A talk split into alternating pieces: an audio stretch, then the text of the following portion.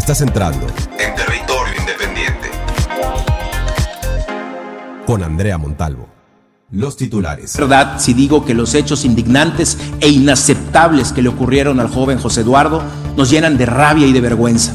El Ejecutivo Federal presente una denuncia ante la Comisión Nacional de Derechos Humanos para que no se quede en el ámbito local. El gobierno de México a través de la Secretaría de la Defensa Nacional realizó un despliegue de dos aeronaves, el cual contiene 15.4 toneladas de insumos. Territorio independiente. 14 días para el inicio de clases, al menos en nivel básico y medio, porque ya las clases universitarias iniciaron hoy y de hecho más tarde estaremos entrevistando a autoridades de la Universidad Autónoma de Yucatán para que nos cuenten cómo les está yendo en este primer día de regreso a clases, por cierto, eh, virtual, cuántos alumnos y cuál es la situación. Antes, eh, permítame contarle, hay, hay mucha información, habrá visto en el ámbito internacional, Haití con un tremendo terremoto que sacudió este sábado eh, no precisamente la capital, pero sí un, un área que está eh, realmente dañada y hay un reporte ya importante de personas fallecidas y desaparecidas. Más adelante le tendremos los detalles. Además, habrá visto la situación en Afganistán se ha tornado verdaderamente crítica. Las tropas estadounidenses están en proceso de retirada, como en una retirada programada, prevista, eh, que debería de concluir el 9 de septiembre, el 11 de septiembre, un poco pues en, en aniversario del del, famoso 9-11, usted recordará este terrible incidente de las Torres Gemelas allá en Nueva York. Y sin embargo, pues a razón de la retirada, el talibán ha hecho un tremendo avance en Afganistán hasta llegar a la capital, Kabul, y por allá habrá visto las imágenes de eh, las escenas en el aeropuerto, son verdaderamente dramáticas, personas colgadas, literalmente colgadas de las alas y de las llantas de los aviones tratando de subirse. Hay un reporte de entre 5 y 8 personas fallecidas solamente en el aeropuerto y bueno, eh, toda una situación en torno a a lo que está sucediendo allá en Afganistán. Ya también le vamos a tener aquí más adelante todos los detalles, pero antes vamos a iniciar aquí, eh, en, nuestra tierra, en México, pero en la Ciudad de México, donde hace, pues yo calculo que aproximadamente una hora, tal vez un poco más, se registró una explosión en un edificio de departamentos, aparentemente por una fuga de gas. Hay más de 20 personas lesionadas. Mi querida Cecilia Hernández está por allá y nos tiene todos los, los detalles. Ceci, te saludo con mucho gusto. Muy buenas tardes. Cuéntanos.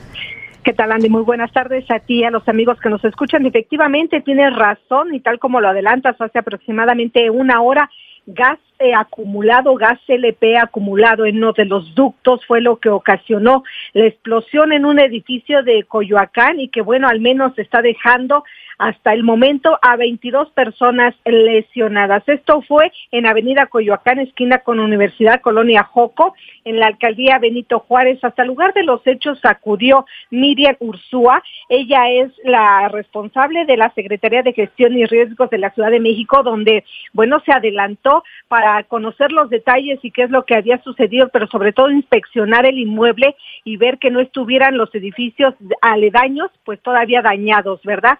También, bueno, al conocer esta situación, la jefa del gobierno capitalino, Claudia Sheinbaum, informó que se dirigía hasta el lugar y antes llegó el alcalde de esa demarcación, Santiago Tabuada, quien también dijo iban a investigar, iban a inspeccionar, perdón, iban a inspeccionar precisamente el lugar. Eh, los lesionados fueron enviados a varios nosocomios de la Ciudad de México, pero cuatro de ellos están en Joco. Hasta el momento uno de ellos es el que se reporta de manera un poquito más grave y la jefa del gobierno de la Ciudad de México, Claudia Sheinbaum, después de realizar este recorrido, bueno, informó que eh, hay una aseguradora, se va a hacer cargo, que eh, se va a apoyar precisamente a los afectados, se les va a dar alojamiento, no está descartado que se eh, pueda implementar un centro de apoyo y vamos a escuchar la explicación que dio.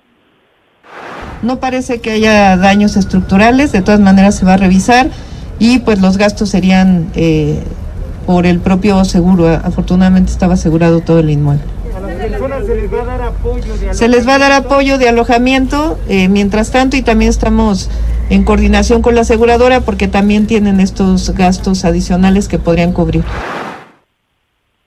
Ambos funcionarios, bueno, pues se congratularon porque no hay al momento pérdidas de vidas humanas se están haciendo, como te decía, las revisiones respectivas, se quedaron en el lugar elementos de protección civil y ya están arribando también al lugar de la explosión elementos de la Secretaría de la Defensa Nacional. ¿Por qué? Porque van a revisar precisamente los ductos y van a tomar fotografías y partiendo de ahí, bueno, pues se van a dar cuenta en dónde fueron los daños más fuertes.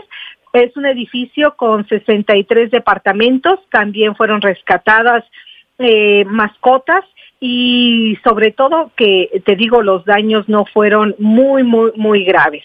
Este es el reporte que yo te tengo al momento, Andy. Ceci, te agradezco muchísimo tu reporte. Por ahí se hablaba de que habían denunciado los vecinos desde hacía un tiempo el olor a gas y que las autoridades no habían atendido a tiempo esta denuncia. ¿Has escuchado algo de eso? Ceci, ¿nos escuchas? Perdón, lo que, se lo que informó Claudia Sheinbaum es que se está en contacto precisamente con el administrador del edificio para verificar si estas denuncias tenían ahora sí que son verídicas. Correcto. Si, realmente eh, pues hicieron caso omiso a este llamado de que se eh, percibía este olor a gas y también están en contacto con eh, los, los dueños del, del inmueble.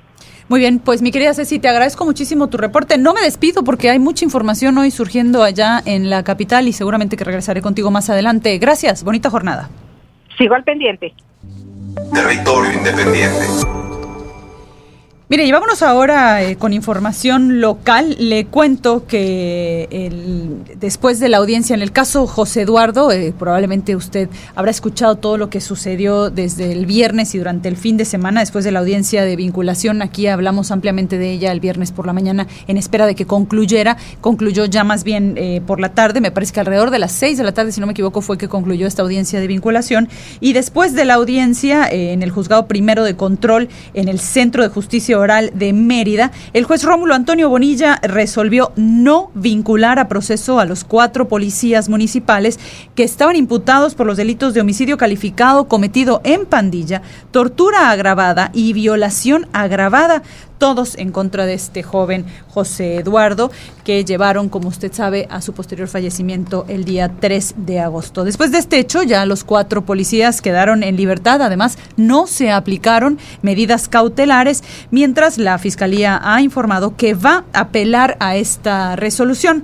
El fin de semana se se filtró, porque pues es así como, como sucedió, se filtró en redes sociales un video que supone ser de la detención de este joven y, y, digo supone ser porque en verdad no tenemos ningún tipo de confirmación de que en efecto se trate del joven, ni siquiera de la fecha correcta ni nada. Pero lo que se aprecia en las imágenes, no sé si usted ha tenido oportunidad de verlo, pues es el momento en el que el joven desciende de una de estas camionetas, de, en efecto de la policía municipal, se ven claramente los uniformes de la policía, de policías municipales lo ponen como a un lado de manera que la cámara pierde ángulo, no es posible observar lo que está pasando. Sin embargo, aún a, pesar de que está a distancia, sí se observa a los policías pateando al joven y directamente maltratándolo. Y finalmente, eh, el video avanza, digamos, en cámara rápida y se detiene nuevamente en el momento en el que un joven es ingresado a una celda ya completamente inconsciente, sin zapatos, sin camisa y con un short, eh, digamos, de hecho ahí alguien hacía la observación de que venía con pantalones y al momento de entrar a la celda ya no traía los pantalones, en fin,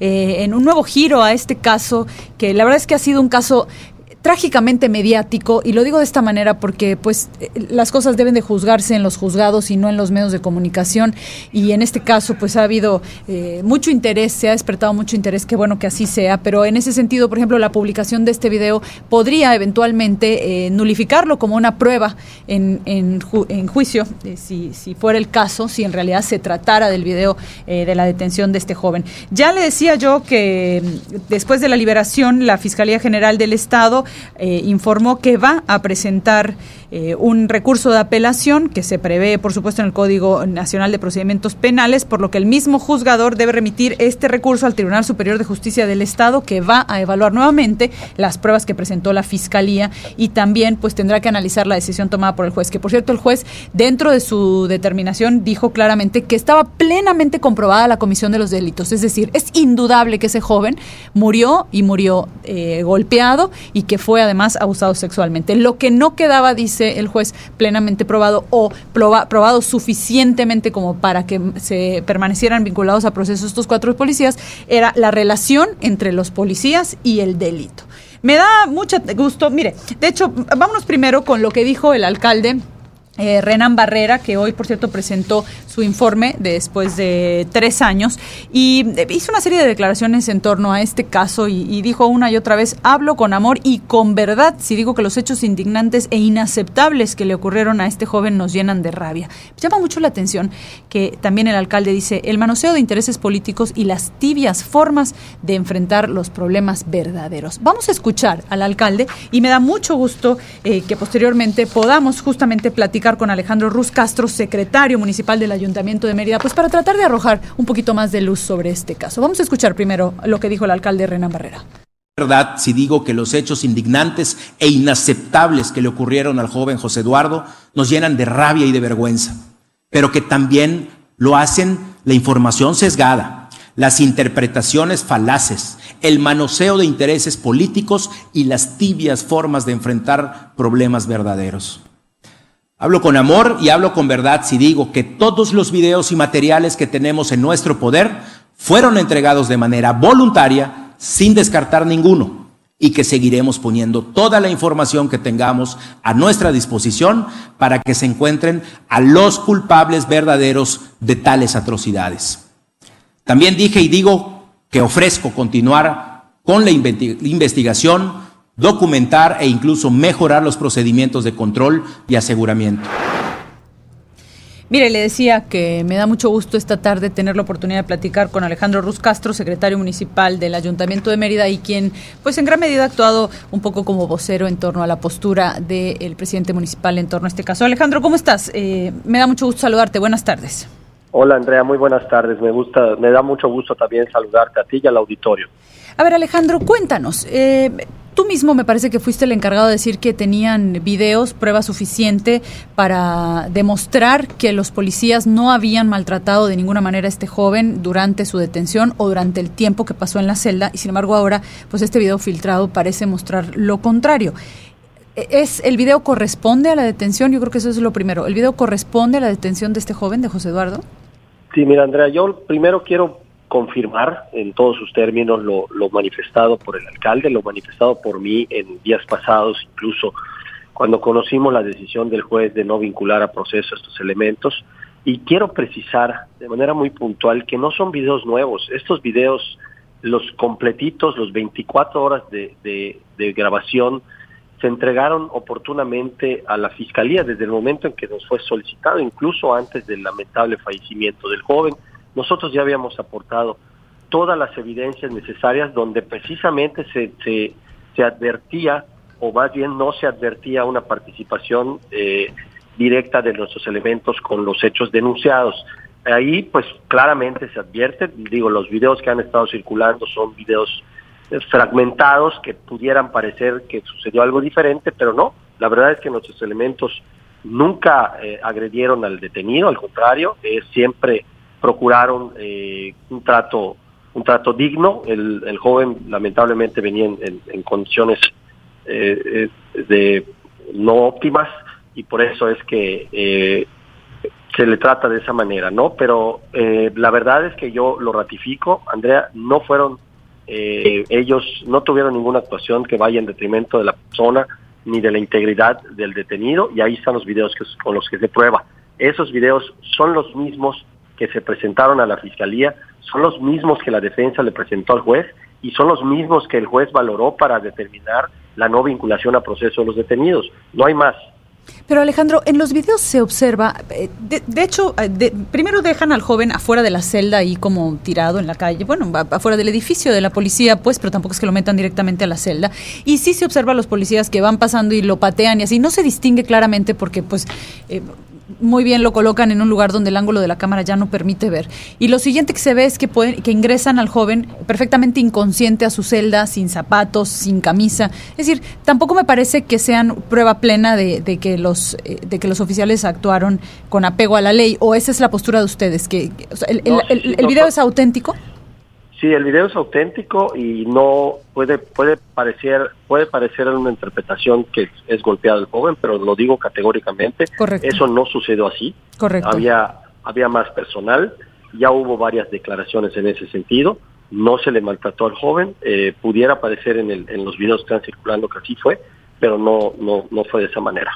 Cuéntame una cosa, Alejandro. Ustedes han dicho una y otra vez que, el caso ha alcanzado tintes económicos, incluso porque se habló incluso de tintes económicos, eh, políticos y que había una campaña, me parece que por ahí te escuché decir a ti, ya de mercadotecnia en torno a este caso. ¿Por qué estas afirmaciones? Mira, Andrea, eh, evidentemente han habido algunos actores políticos que se han sumado a esto y han eh, hecho declaraciones desafortunadas sin conocer realmente cuál es la situación.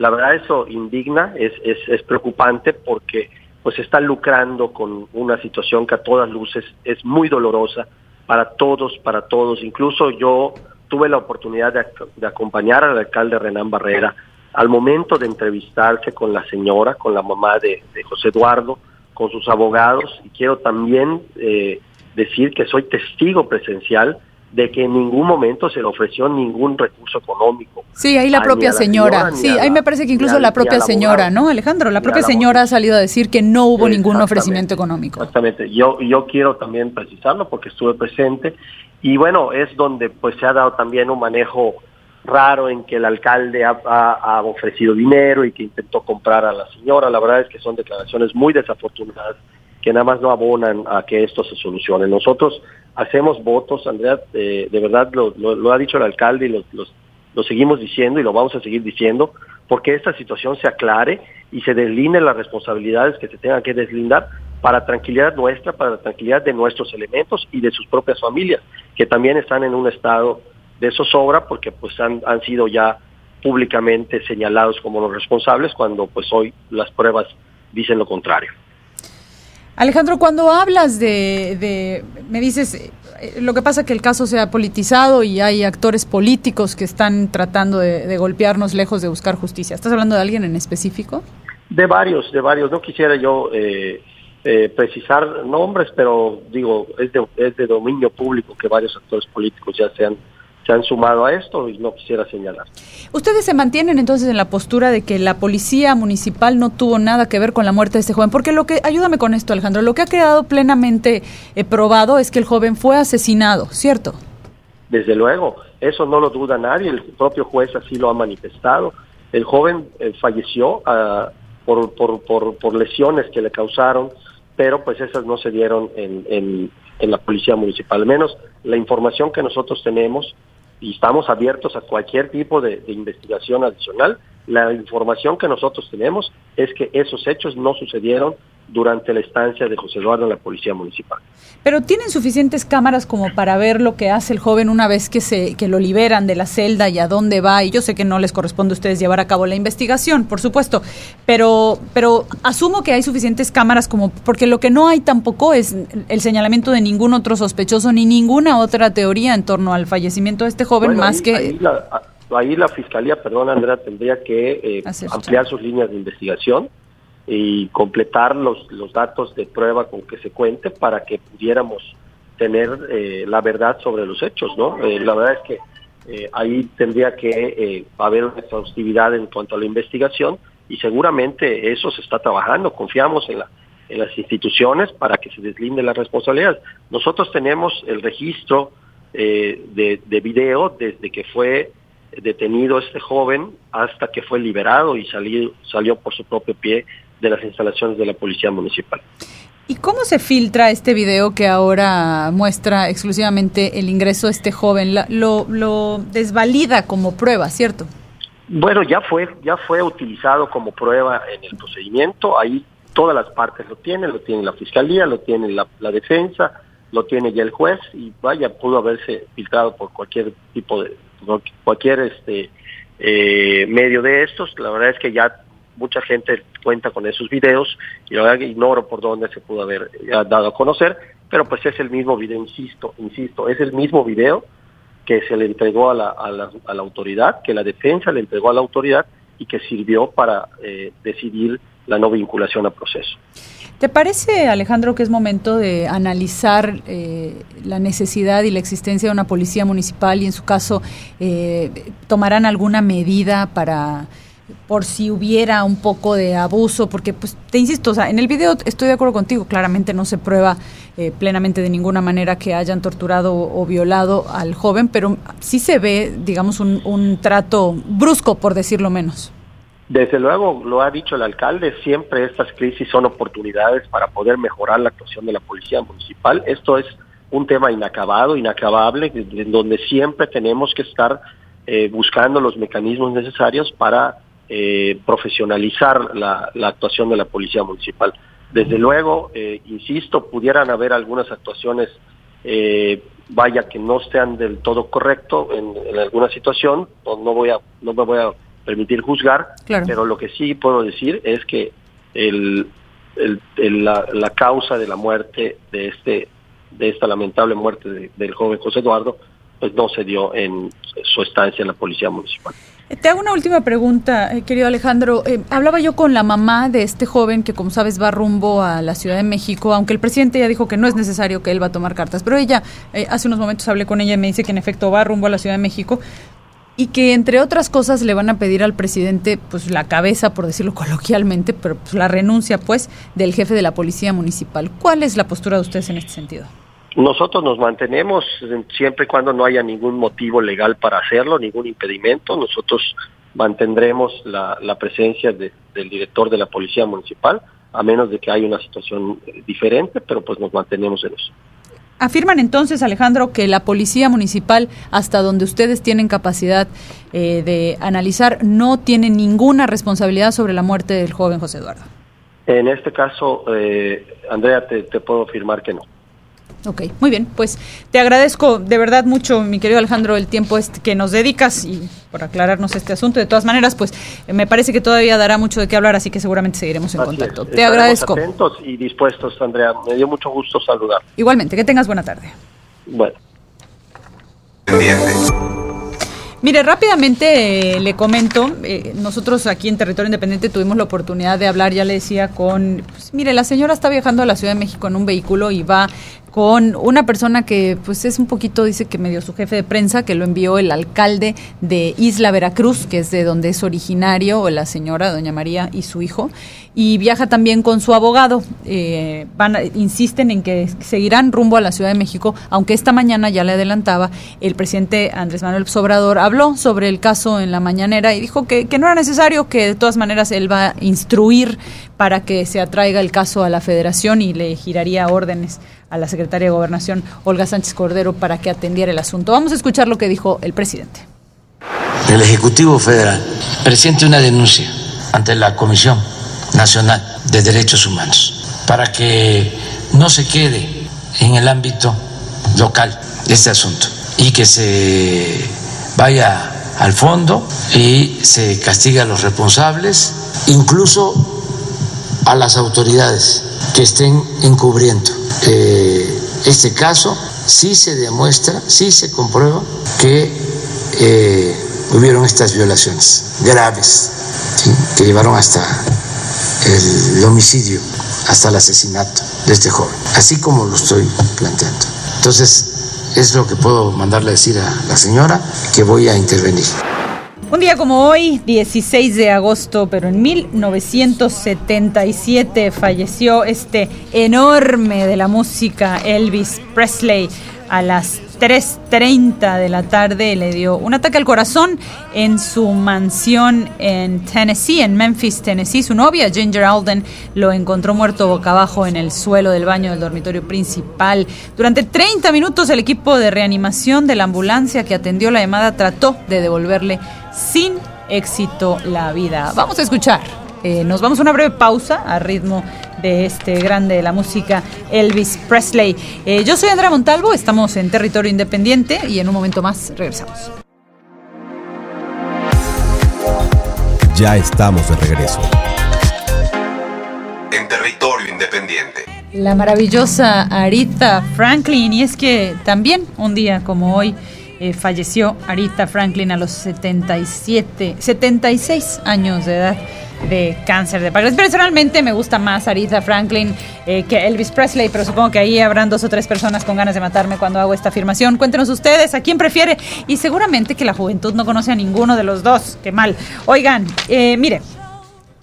Pues nada que hoy al mediodía la CENTE, la Coordinadora Nacional de Trabajos de la Educación, le recetó al presidente, pues la verdad es que es una dosis de su propia medicina. Aquí estamos argumentando si es dosis de su propia medicina o dosis de su propio chocolate. Yo lo conozco como medicina, yo no sé ustedes, a lo mejor ya saben que aquí en Yucatán tenemos nuestra manera de hacer las cosas. Cuéntenos, ¿usted qué opina? ¿Es chocolate o medicina? En cualquier caso, el acente pues un poquito le aplicó, le aplicó la dosis y va, dice que va a realizar una encuesta, que no van a regresar a clases y van a realizar una encuesta con los papás a ver qué opinan los papás. Ya ahorita vamos a entrar en, detalle con ese tema, pero antes... Eh, le cuento que la Universidad Autónoma de Yucatán anunció que el próximo de hoy, de hecho, iniciaría clases para más de 26 mil estudiantes, pero en modalidad virtual. Ya habíamos hablado que un poco pues, alineado con lo mismo que está haciendo la Universidad Autónoma de México, la UNAM, también regresará a clases de manera virtual. Me da mucho gusto esta tarde platicar con Carlos Estrada Pinto, él es el director general de Desarrollo Académico de la Universidad Autónoma de Yucatán. Eh, Carlos, muchas gracias por tomarnos la llamada esta tarde. Un gusto, Andrea. Buenas tardes a ti y al auditorio. Cuéntanos, ¿cómo nos ha ido en este primer día de clases eh, virtuales? ¿Cuántos estudiantes entraron? Eh, sí, bueno, tenemos, eh, pues como bien decías, un poco más de 26 mil estudiantes en la universidad. pues tenemos casi 9 mil en bachillerato, 16 mil en licenciatura y poco más de mil en, en posgrado, entonces bueno, pues ahí hemos estado pues trabajando desde hace varios años en las plataformas tecnológicas y virtuales que tenemos en la universidad y todas las herramientas, pues para que pues haya la comunicación entre pues el personal docente y, y, pues todo el alumnado para que pues puedan continuar las clases ahora que estamos en esta situación de ¿Te parece que está sufriendo el nivel educativo de los estudiantes a raíz del estudio de, las clases a distancia? Sí, bueno, en algunos casos hemos visto que, los estudiantes se han adaptado muy bien a la modalidad virtual. De hecho, tenemos programas que son 100% en línea de, eh, de, bachillerato y licenciatura. Eh, y bueno, también tenemos algunos diplomados y cursos de educación continua pero bueno, ahora pues eh, tuvimos que forzar todo, toda la educación a, esa modalidad. Algunos adaptaron muy bien, otros pues sí tuvieron algunas complicaciones. Eh, tuvimos ahí algunos casos que no tenían equipo de cómputo o conexión a internet. Eh, entonces bueno, pues ahora el reto, ¿no? sí, el reto es rescatarlos. obviamente pues se han hecho algunas adaptaciones para que pues podamos tener la comunicación como sea con ellos eh, y darles los materiales impresos que se los lleven, los trabajen, eh, los regresen eh, y bueno, pues tener alguna comunicación pues por mensajería o por redes sociales, pues para no perderlos y, seguir apoyándolos en, en, lo que nos corresponde, ¿no? Eh, Carlos, eh, rápidamente sé que saliste de una junta para hacernos el favor de platicar con nosotros. Te hago una última pregunta. ¿Cuándo prevén el regreso a clases? ¿Qué parámetros eh, están esperando que se den o qué indicadores para poder regresar a las aulas? Bueno, desde el inicio de la pandemia hemos estado evaluando el día a día y bueno, las indicaciones que nos van dando las autoridades, tanto a nivel estatal como federal y bueno, pues estamos planteando varios escenarios. Eh, hemos hecho planes desde que inició la pandemia para el regreso, nos hemos preparado, eh, capacitación del, de todo el personal de mantenimiento eh, y de limpieza para pues, la sanitización, todos los filtros sanitarios a las entradas de los espacios universitarios. Correcto. Y bueno, pues estamos estamos listos para que en el momento que nos den la autorización, de hecho, en, al final del ciclo escolar pasado, entre mediados de mayo y mediados de julio, ya tuvimos algunas actividades presenciales con estudiantes que fueron prácticas en laboratorios, talleres o clínicas, eh, con un grupo reducido de estudiantes, con todas las medidas sanitarias, eh, y bueno, pues eh, finalmente pues eh, estamos esperando que, que, bueno, a partir del 30 de agosto evaluar la situación y poder tener pues algunas actividades presenciales con estudiantes. Ah, correcto. Eh, pues para tener una, una combinación ¿no? entre lo virtual y lo presencial, obviamente, pues eh, para poder lograr un mejor eh, impacto en la formación de los estudiantes. Sí, me imagino que hay algunas carreras que, que, demandan más de una presencia física de los alumnos, eh, con laboratorios, con prácticas y no sé, me imagino por ejemplo medicina, odontología, no sé.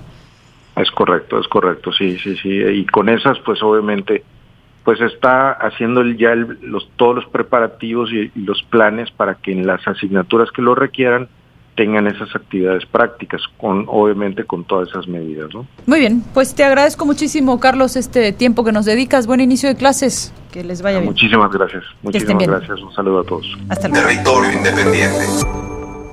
Oiga, pues ya le anticipábamos hace unos momentos que la Coordinadora Nacional de Trabajadores de la Educación, pues le parece que le recetó al presidente pues, una cucharadita de su propia medicina y, y, y vale la pena eh, hacer la diferencia entre el Sindicato Nacional de Trabajadores y la Coordinadora Nacional de Trabajadores del Estado, donde la coordinadora está integrada en el sindicato y según ellos mismos la coordinadora que tiene pues sus bastiones, digamos, su mayor fuerza en Chiapas, Tabasco, Guerrero y en la Ciudad de México, eh, según la propia coordinadora reporta, tiene 500 mil maestros miembros. Bueno, pues hoy, eh, alrededor del mediodía, ofrecieron una conferencia de prensa esta coordinadora en la que informó que simplemente ellos no van a regresar a clases presenciales hasta que no se den las condiciones suficientes para hacerlo.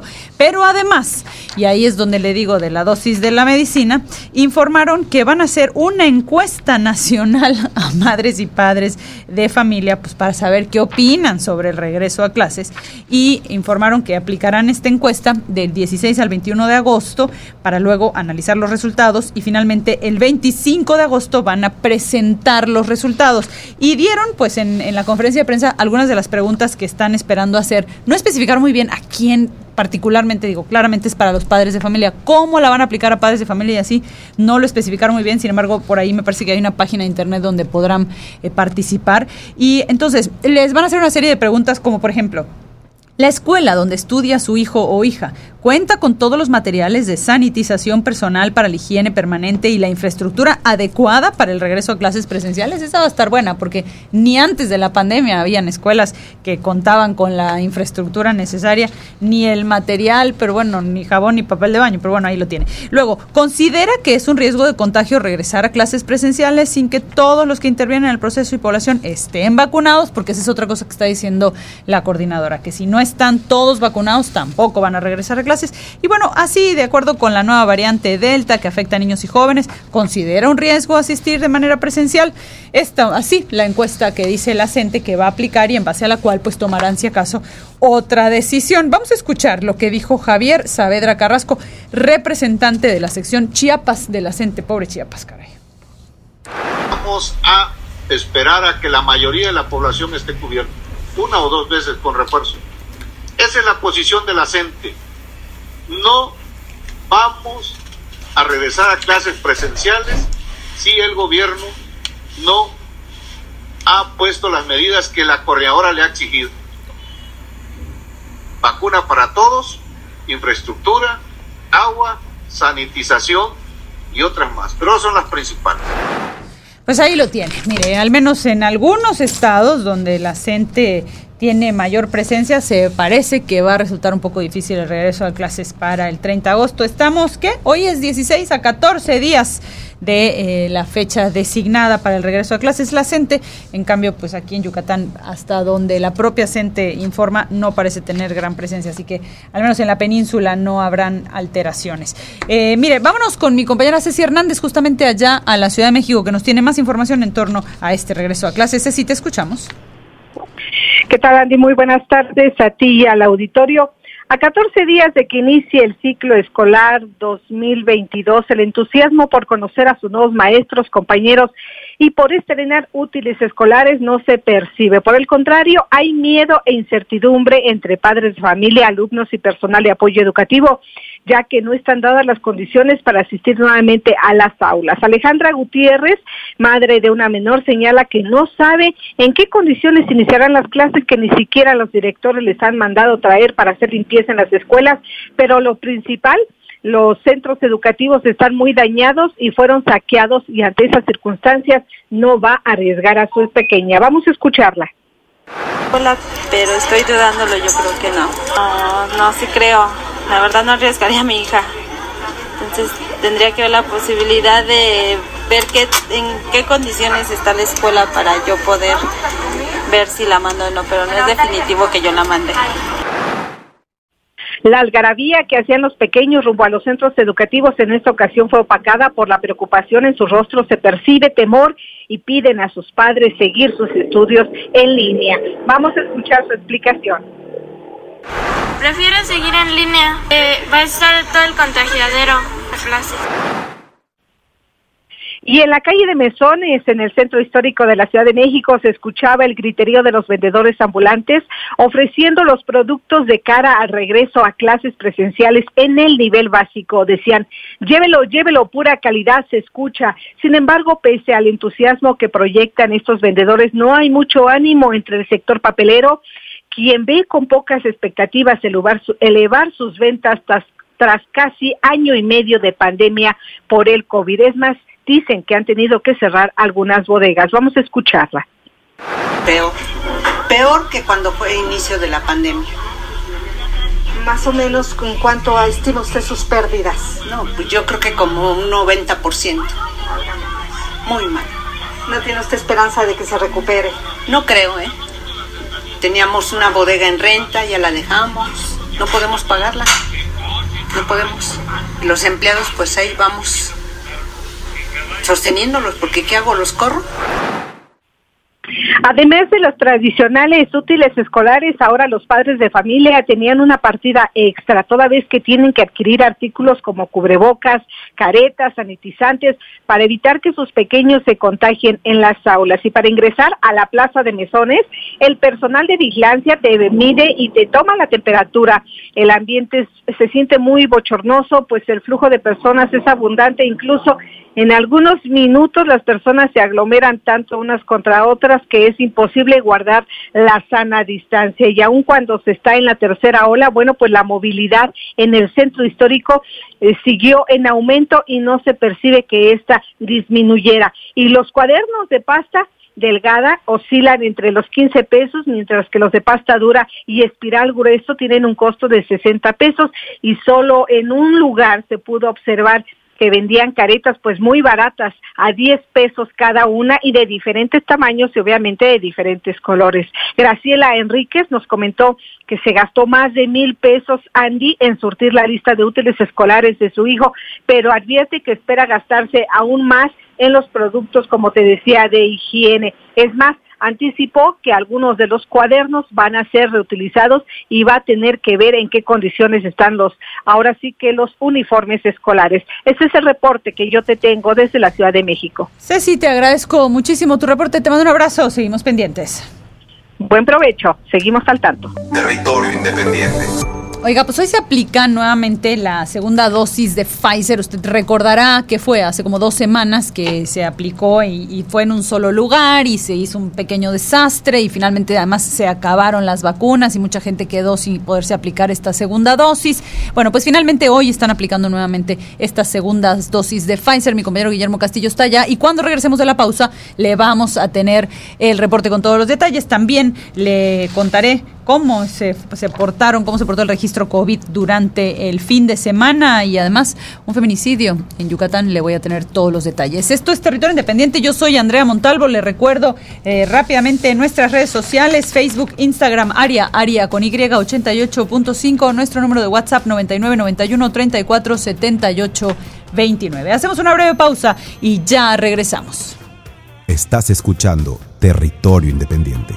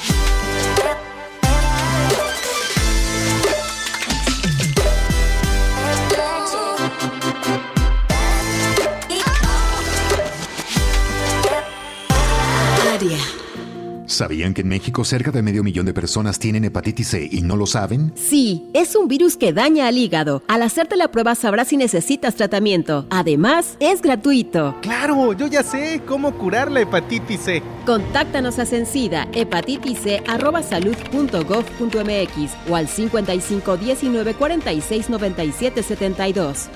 Gobierno de México. Este programa es público, ajeno a cualquier partido político. Queda prohibido su uso para fines distintos a los establecidos en el programa. Las y los diputados trabajamos en beneficio de todas y todos. Al garantizar la educación superior. Que las niñas, niños y adolescentes tengan un cuidado y crianza sin violencia. Además, las comunidades afromexicanas ahora son reconocidas como parte pluricultural de la nación. Y fomentamos el trato digno a los animales de compañía. Estas leyes ya son tus derechos. Cámara de Diputados. Legislatura de la Paridad de Género. Te acompañamos consciente de tu movimiento continuo.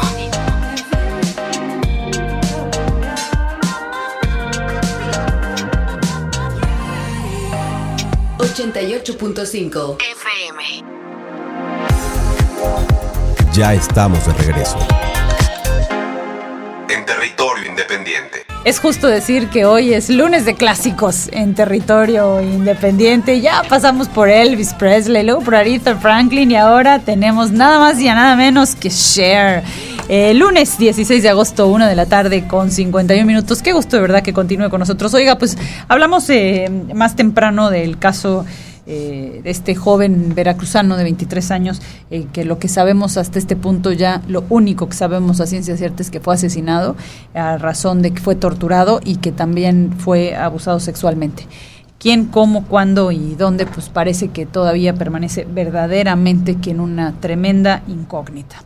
Le cuento que, como sabe, ya le dijimos más temprano, los cuatro policías que habían sido detenidos eh, como probables responsables ya fueron liberados a razón de que el juez determinó que no habían suficientes pruebas como para vincularlos a proceso. Y le cuento que hoy a las 2.30 de la tarde informaron que van a ofrecer una rueda de prensa y por supuesto que aquí en Territorio Independiente estaremos allá para tenerle todos los detalles. Eso es pues aproximadamente en media hora. Aquí, aquí le tendré todos los detalles. Mientras tanto, le cuento que Hugo... Eh, ya sabe que ahora por ley no podemos darle los apellidos, pero bueno, un hombre fue detenido el, este sábado por agentes de la Secretaría de Seguridad Pública luego de que fue acusado de asesinar a su esposa, una mujer de 29 años en la colonia San Marcos Sustentable al sur de Mérida, de acuerdo con eh, la ley del Estado. En este caso se trata de un feminicidio, ya que el presunto responsable de la muerte de esta mujer tenía una relación sentimental con ella, que es eh, un causal para tipificar este delito. Usted sabe que hay varias, digamos, características en el homicidio de una mujer que lo hacen suponer un posible feminicidio, es decir, que la mataron por el hecho de ser mujer, y entonces se activa un protocolo completamente diferente. Es el caso del asesinato de esta joven, porque es una joven mujer de 29 años, eh, y le cuento pues que en Yucatán ya se han registrado siete muertes violentas de mujeres en lo que va de este año, en lo que va del 2021. De estos cuatro, de los siete, se han tipificado como feminicidios por parte de la Fiscalía General del Estado. Y bueno, mire, en otros temas, le decía hace unos momentos que hoy se aplica la segunda dosis de la vacuna Pfizer. Mi compañero Guillermo Castillo estuvo en uno de los centros de vacunación y nos tiene todos los detalles. Guillo, te saludo con mucho gusto. Buenas tardes, cuéntanos.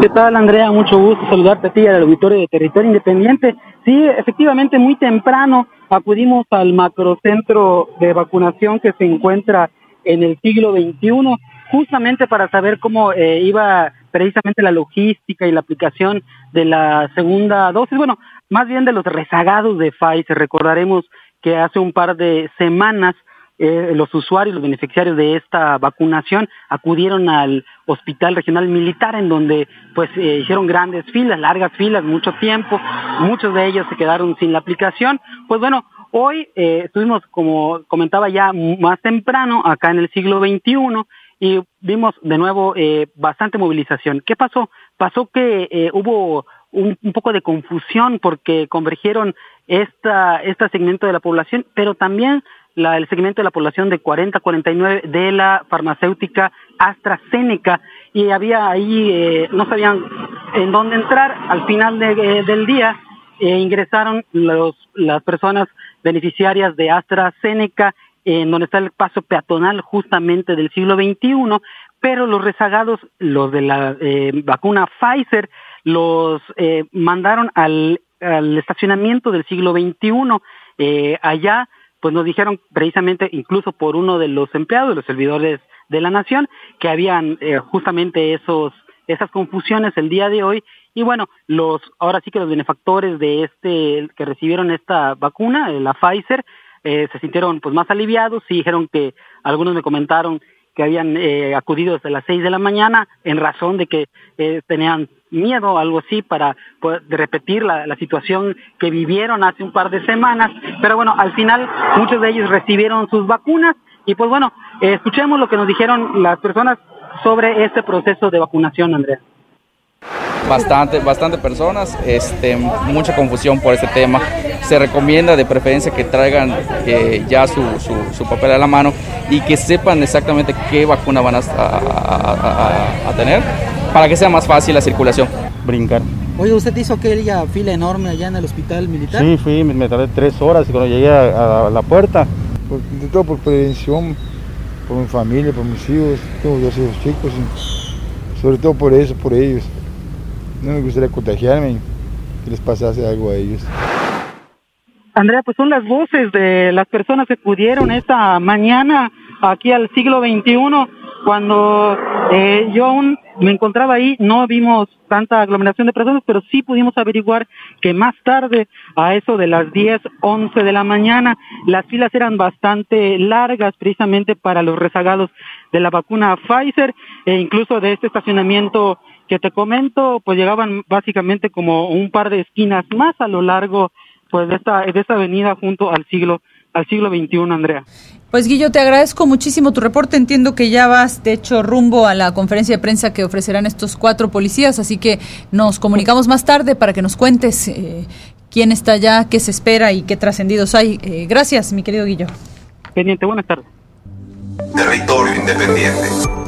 Oiga, pues en más información de esta pandemia de COVID-19 le cuento que durante el fin de semana, esto es del cierre del viernes al cierre de ayer domingo por la noche, se registraron 2.612 nuevos contagios de COVID-19, esto en toda la península, en los tres estados, pues, y 107 personas fallecidas de acuerdo con cifras oficiales. El estado más afectado es Quintana Roo, que registró 1.313 contagios y eh, también tiene el más alto número de decesos, 47 personas fallecieron en Quintana Roo durante el fin de semana de COVID-19. Yucatán, por su parte, registró 750 nuevos contagios, 41 fallecimientos y en Campeche 549 nuevos contagios, 19 defunciones por esta misma causa. Quintana Roo eh, ya alcanzando cifras pues preocupantes, la verdad, cosa que tampoco es como que sea novedad. Mi compañero Ángel Ramírez está por allá en Quintana Roo y de hecho nos tiene más detalles. Nos,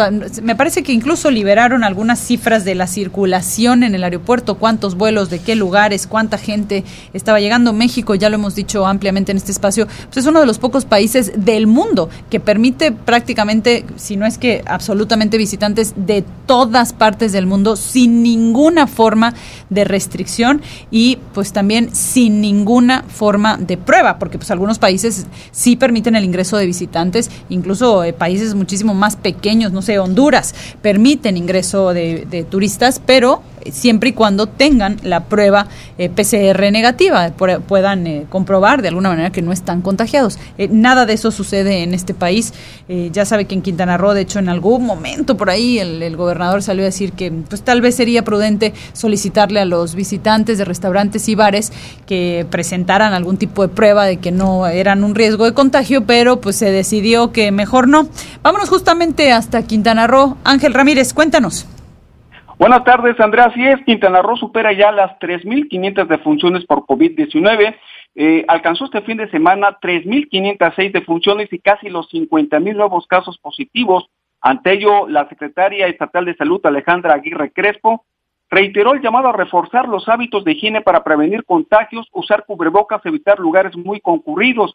De acuerdo con el comunicado técnico diario que elabora la dependencia estatal, hasta este 15 de agosto se habían registrado 49.627 casos positivos en Quintana Roo y 3.506 decesos aplicadas hasta el momento 1.337.495 dosis. Ayer, ayer no hubo vacunas, entonces, bueno, pues esto eh, se está complicando, Andrea, y, y pues a ver, a ver qué sucede. Pues te agradezco, mi querido Ángel, te agradezco tu reporte. Nos informabas que por ahí dieron, liberaron un reporte de cuántos vuelos, de qué destinos y más o menos cuántos viajeros circulan por el Aeropuerto Internacional de Cancún. ¿Tendrás algún detalle? Así es, en total son 476 operaciones que se tuvo nada más el sábado, eh, cerró la primera quincena ya el Aeropuerto Internacional de Cancún, lo que significó un buen ritmo de operaciones y flujo de visitantes también, también el domingo hubo un, número de, de, operaciones similar. Los destinos internacionales, Andrea, que pues, tienen más demanda son Atlanta, Austin, Baltimore, Bogotá, Caracas, entre otros.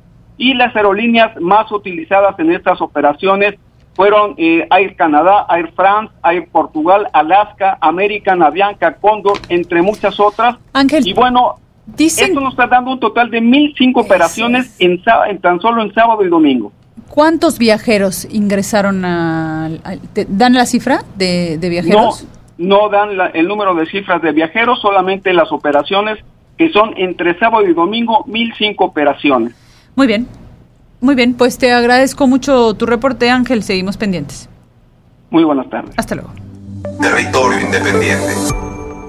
Mire, justamente allá en Cancún, la Dirección de Comercio y Servicios Públicos en la vía pública del Ayuntamiento de Benito Juárez registra un incremento hasta el 16% en número de permisos otorgados a personas que, por efectos de la pandemia, han tenido que recurrir a la venta ambulante de productos. El servidor público eh, el director pues de Comercio y Servicios Públicos en la vía pública, agregó que en Cancún desde marzo del 2020 hasta la fecha se retiraron 17 puestos de venta ambulante, pero eh, por no, pero no por incumplimiento, perdón, de estos permisos otorgados o de otras condiciones en las faltas de reglamento, sino porque abandonaron los puestos.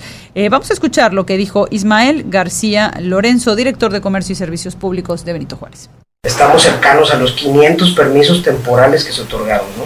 Entonces, si nos vamos a lo que tenemos hoy en día en el padrón, pues estamos hablando que probablemente estuvimos cercanos a un crecimiento de un 15, 16% más o menos, este, con lo que tenemos ya o teníamos ya aquí en el municipio como base. La secretaria ejecutiva del Sistema de Protección Integral de Niñas, Niños y Adolescentes en Quintana Roo, Norma Gabriela Salazar, informó que realizan investigaciones para conocer sobre probables abusos cometidos contra menores de edad trabajadores, un fenómeno que dicen se ha agudizado en todo el mundo a razón de la pandemia de COVID-19. Vamos a escuchar lo que dijo Norma Gabriela Salazar Rivera. Eh, efectivamente, el trabajo en niñas, niños y adolescentes ha aumentado y, le repito, no solo en el municipio ni en el estado, a nivel nacional e incluso internacional. ¿Por qué? Porque tienen eh, esa necesidad de eh, cubrir, cubrir lo básico para, para la subsistencia. Por eso es que estamos las autoridades para ver qué es lo que pasa detrás de cada niña, niño o adolescente que está realizando una actividad de subempleo. Porque bueno, tenemos niñas y niños de 8 o 9 años cuando la ley estipula que el trabajo, eh, digamos, reglamentado es a partir de los 15 años. Mire, me voy a una brevísima pausa. Cuando regresemos vamos a platicar un poco del ámbito internacional, la situación en Afganistán. Probablemente habrá tenido oportunidad de ver estos verdaderamente dramáticos videos que circulan eh, en medios internacionales del aeropuerto de Kabul, la, capital de Afganistán, donde la gente pues se colgaba literalmente, de verdad que son escenas lamentables, escenas tristes de la gente colgándose de manera verdaderamente desesperada intentando ingresar a aviones que pretendían despegar del aeropuerto de Kabul y que no lo han logrado. La situación en Afganistán verdaderamente crítica. De hecho, el presidente Joe Biden dijo que hoy daría un anuncio por la tarde en torno a la situación en Afganistán. Pues vamos a hablar un poquitito más de esto y a, a tratar de entender en este pequeño rincón del mundo en el que nosotros vivimos lo que ahí sucede. También hablaremos de la situación en Haití, donde el reporte de muertos desafortunadamente continúa incrementando. Además, eh, Fred y Grace, eh, ambas tormentas se amenazan con, miren, no van a ingresar de lleno a la península de Yucatán, pero sí digamos que van a costear y seguramente que provocarán algunos efectos, así que también le voy a tener en este espacio todos los detalles. Esto es Territorio Independiente. Yo soy Andrea Montalvo y nos vamos a una breve pausa y ya regresamos. Nada más y nada menos que los maravillosos ABBA, ¿cierto? Take a chance on me. Oiga, hoy sí andamos, eh, digamos, con nostalgia por el pasado, será porque es lunes y apenas te cargamos el inicio de semana, duele ver para atrás, queremos, para adelante queremos ver para atrás.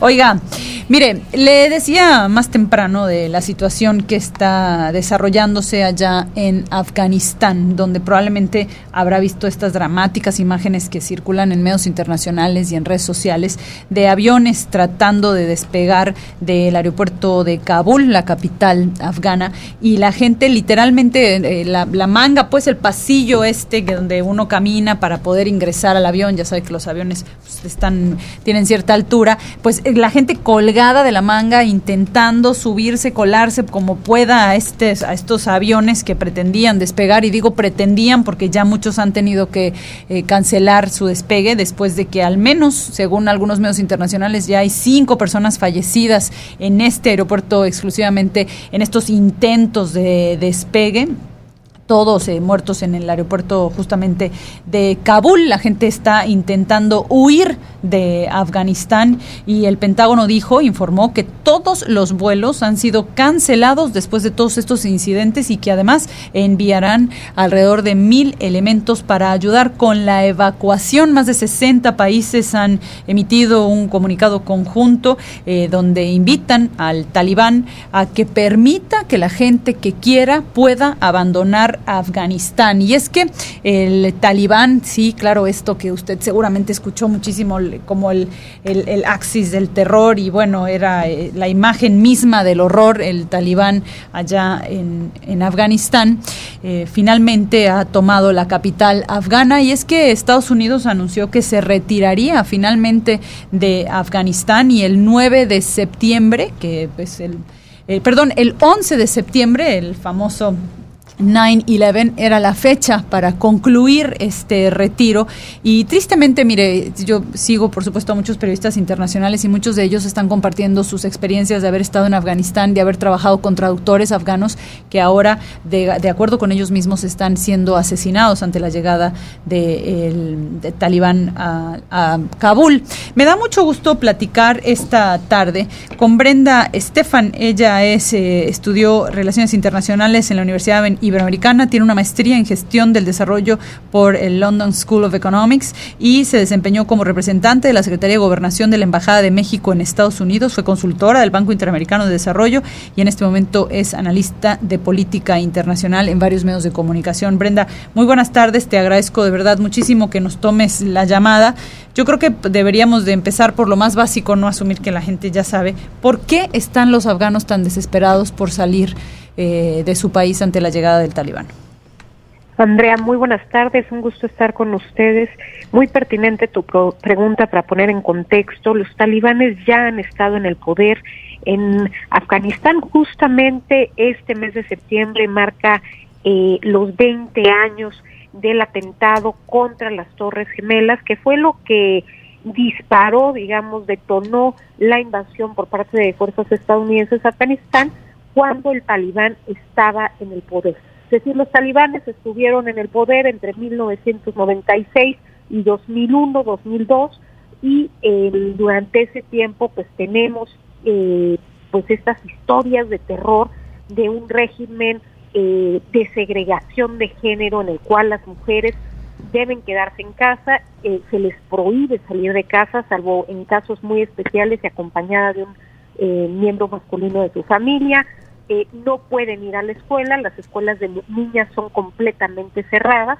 De hecho, eh, si hacemos un poco de recuento histórico, al ingreso de las fuerzas occidentales en 2001 a territorio afgano, prácticamente no había niñas en las escuelas, no había escuelas de niñas, están totalmente cerradas y estas banderas fueron parte de lo que abanderaron los países occidentales en eh, la ocupación de Afganistán. Originalmente se dijo que eh, sí, pues desde luego era un tema de una lucha contra Al Qaeda claro. tras el atentado en Estados Unidos, pero que también se buscaría la, eh, introducir la democracia en Afganistán y una protección de los derechos humanos, los derechos humanos, particularmente los derechos de las mujeres y las niñas.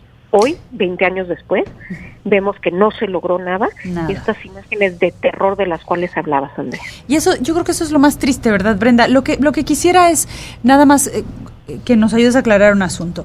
Eh, cuando hablamos del talibán, entiendo yo que, que, han gobernado antes y ahora pues pretenden hacerlo nuevamente en Afganistán, pero se trata casi de una teocracia y no sé si es el término correcto, porque entiendo que los líderes eh, talibanes son religiosos, ellos eh, implementan, digamos, la ley a través de un islamismo, pero de un islamismo absolutamente extremo en el que la interpretación que ellos dan del Corán, que es una interpretación pues sangrienta y que nos resulta muy ajena estas imágenes que usted ha visto probablemente en fotografías y así de las mujeres completamente cubiertas, las manos, incluso la cara solamente con una malla en, en, la cara, es el tipo de, vestimenta, entiendo, que el talibán le permite a sus mujeres.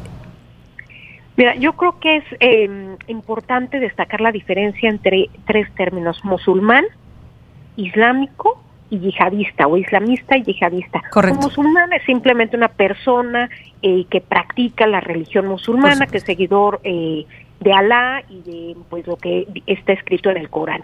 Hasta ahí todo bien. Después vienen los eh, islamistas, digamos, que son fundamentalistas, que quieren que la, la ley musulmana, que es la Sharia, sea la que guíe las decisiones del gobierno, que el gobierno esté basado en una, en una eh, ley, en una justicia eh, basada en el Corán. Y por último vienen los yihadistas. Los yihadistas son, eh, digamos, la versión radical de los islamistas y están dispuestos a llevar la lucha a la guerra, a luchar por las armas para instaurar su visión religiosa. Entonces, eh, los talibanes sí eh, son, digamos, algunos islamistas, otros yihadistas, dependiendo del grupo en particular, pero además de eso es un grupo eh, pashtun, que es la etnia mayoritaria existente en Afganistán, aproximadamente el 40% de la población es pashtun, sobre todo al sur y sureste del país, y eso hace que pues también muchos pues miembros de esta tribu, digamos, de esta etnia, eh, pues hayan dicho, bueno, finalmente Estados Unidos cobró muchas vidas su presencia aquí y eh, haya incluso algunos que hayan doblado las manos y pues un ejército afgano totalmente desaparecido, desmoronado, que tenía contaba con una tercera parte de los efectivos militares de los que cuenta el talibán y pues que se vio doblegado en muy pocos días y pues lo que vimos ya los talibanes ocupan eh, el palacio presidencial y están en control del poder del país. De hecho, el presidente entiendo que salió huyendo, argumenta que para evitar un baño de sangre, y todavía no, está, no está claro a dónde huyó, pero ya el presidente eh, de Afganistán huyó. ¿Por qué, eh, Brenda, eh, decide Estados Unidos salir después de tantos años y tanto dinero invertido? ¿Por qué decide de pronto abandonar o salir de esta manera de territorio afgano? Joe Biden había dicho desde campaña que iba a acabar con estas eternas guerras. La guerra en Afganistán es la guerra más larga que, ha peleado el gobierno de los Estados Unidos y desde la campaña Biden había dicho que eh, iba a sacar las tropas.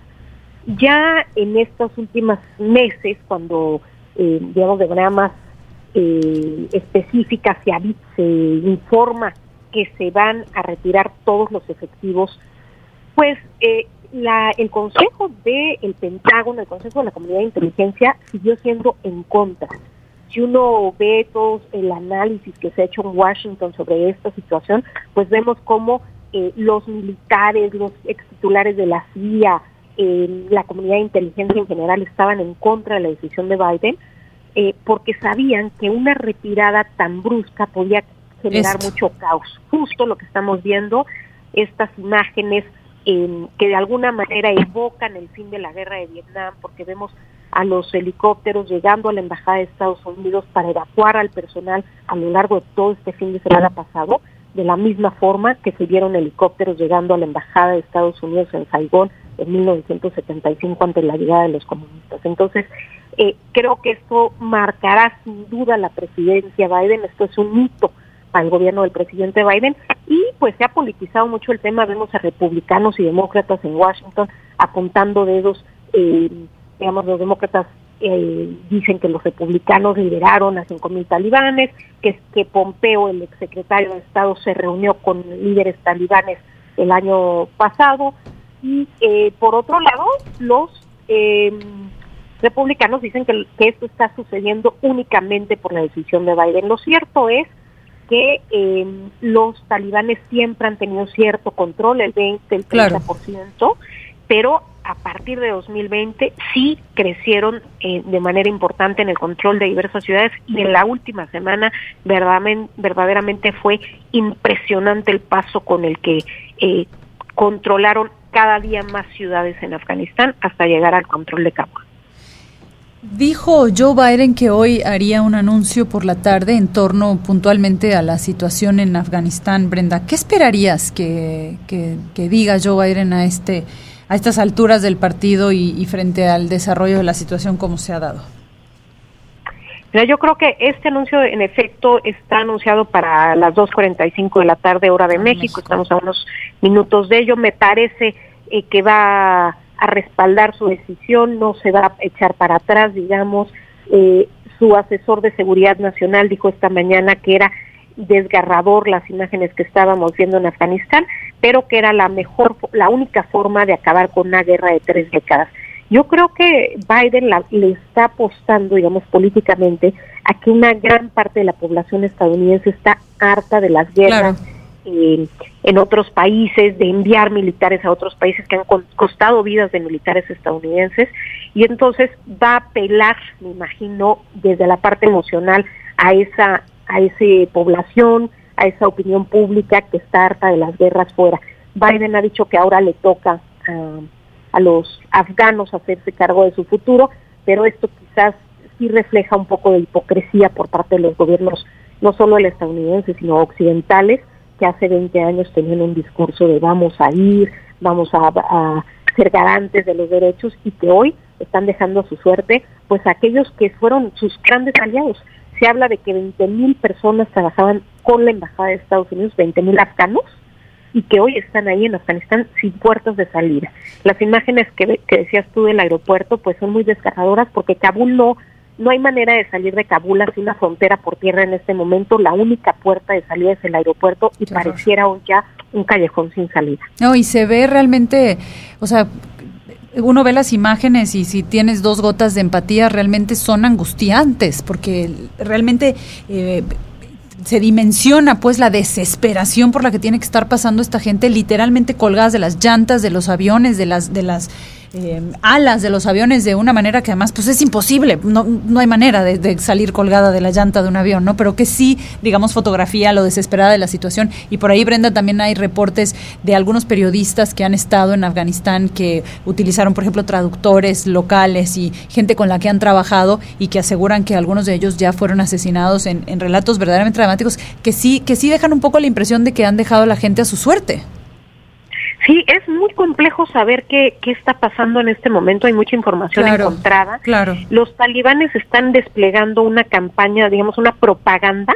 Eh, han, vimos ayer, para sorpresa de muchos de nosotros, después de 20 años de clandestinidad de los talibanes, vimos ayer a su portavoz en entrevista con la BBC de Londres diciendo cuál era su proyecto eh, y bueno, están tratando de limpiar un poco esta imagen, quieren maquillar un poco, porque saben que la guerra ya no va más, no será nada más por las armas, sino también hay una guerra de la comunicación y están buscando mandar su mensaje a través de redes sociales, a través de medios de comunicación, pero por mucho maquillaje que se pongan, hay dos cosas. Primero, pues lo que está claro es que quieren imponer su versión de la Sharia, que pues es eh, esta justicia pues hecha ahí eh, de manera radical. Digamos que aunque en los casos, por ejemplo, el, el adulterio es castigado a, con la muerte a pedradas. Pedradas, claro. Eh, aunque no, no, no es muy común que sucedan estos castigos, sí esta sería la ley que imperaría y pues desde luego preocupa a la comunidad de derechos humanos internacional, preocupa a quienes, como dices tú, tienen una gota de empatía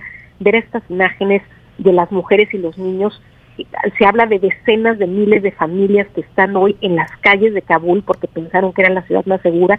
Los parques se han convertido en campamentos y pues están ahí las mujeres tratando de proteger a sus hijos, de proteger a sus hijas, porque se habla mucho de que a las mujeres jóvenes se las llevan los soldados eh, talibanes eh, para casarse con ellas, pero se las llevan a la fuerza. Y entonces, eh, pues muy preocupante lo que pueda suceder con ellos. Y bueno, también a nivel militar, pues eh, Estados Unidos y, el mundo occidental se quedan en una situación muy compleja porque normalmente cuando hay una retirada, eh, pues se van las fuerzas convencionales, pero permanecen las fuerzas especiales que hacen trabajo de inteligencia y contraterrorismo, pero que dada la circunstancia y la huida, pues no habrá posibilidades de tener ningún tipo de seguimiento. Muy bien, pues Brenda, te agradezco muchísimo este tiempo que nos dedicas. Era la intención hablar más bien de la relación México-Estados Unidos ante la invitación que anunció el presidente López Obrador que le había hecho a Joe Biden de que visitara México, pero pues ahora sí que se nos atravesó esta situación en Afganistán y valía la pena entrarle. Pero pues ojalá nos puedas acompañar nuevamente para hablar de este segundo tema. Te mando por lo pronto un fuerte abrazo, que estés muy bien. Andrea, con mucho gusto platicamos más adelante. Te agradezco la invitación y los invito a seguirme en mis redes.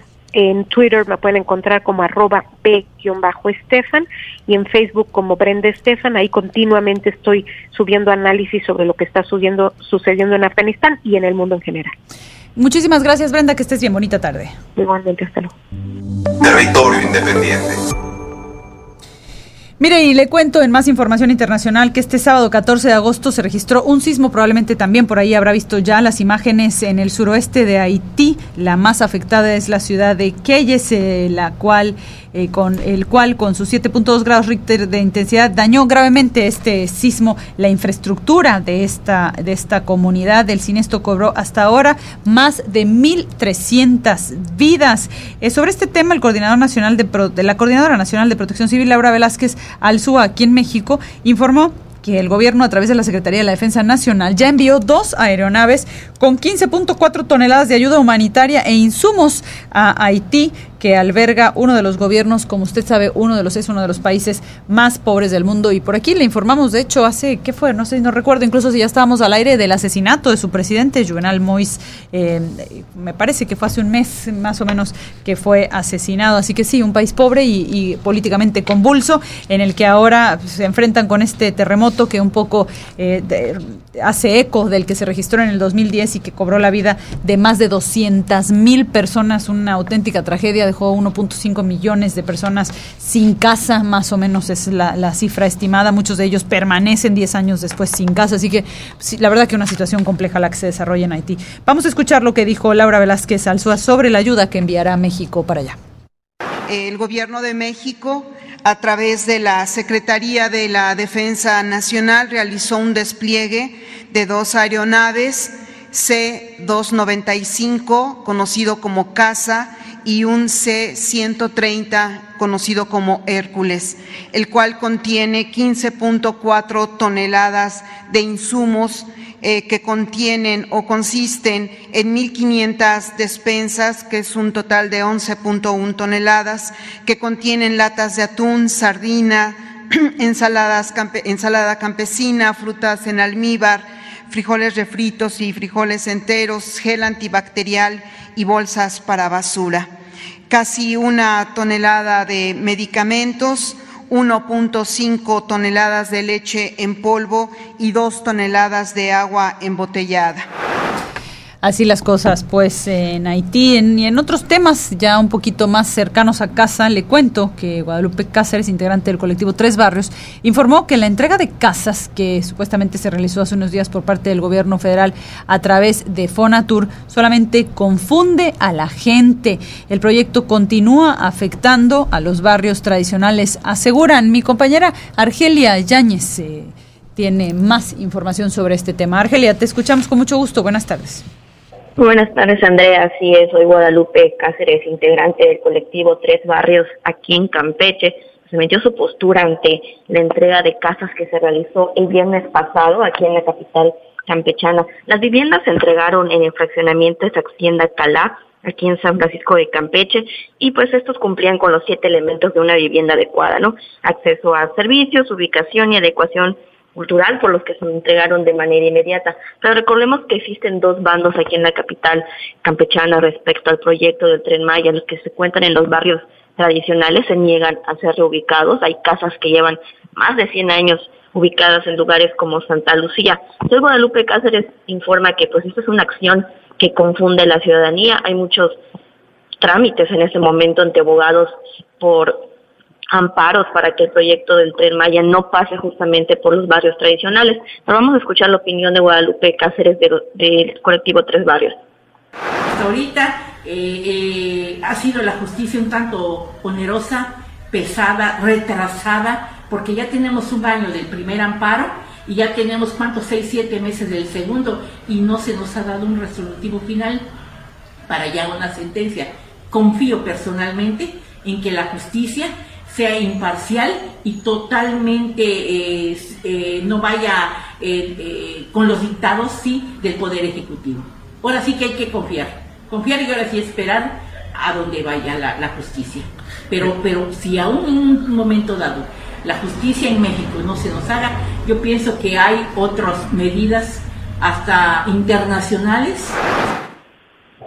Como pudimos escuchar, todavía es un trámite que está en proceso. Ellos se niegan a que el tren Maya pase por los barrios tradicionales y también hace unos días trascendió que había una propuesta para cambiar la ruta del tren Maya dentro de la ciudad capital. Ella negó que hasta ahorita autoridades como la Fonatur no se han acercado a ellos para presentar el proyecto, por lo que se quedó simplemente en un rumor y ellos continúan en la lucha, en la lucha para que el tren Maya no pase por los barrios tradicionales aquí en Campeche.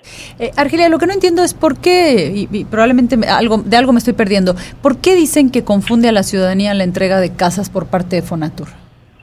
Porque eh, recordemos que aquí dentro de la capital campechana existen dos, dos grupos quienes accedieron justamente a, que, a ser reubicados que aceptaron este plan de UNO Hábitat para que pues, les fueran entregada una vivienda y el tren Maya pues pudiera atravesar por sus calles, por sus barrios, pero están ellos, pero ellos no han llegado, pensaron que el colectivo pues iba a poder abarcar un poco más de personas, ellos dicen que no están de acuerdo con el proyecto tren Maya y pues que esto pudiera desviar la atención hacia la lucha que ellos están haciendo por prohibir que el tren Maya cruce por los barrios tradicionales. Esto ha sido un un encuentro de, bandos, quienes están de acuerdo y quienes no, lo que ha dividido justamente y ya un poco complicado este proceso legal para que el tren Maya no pase por los barrios tradicionales.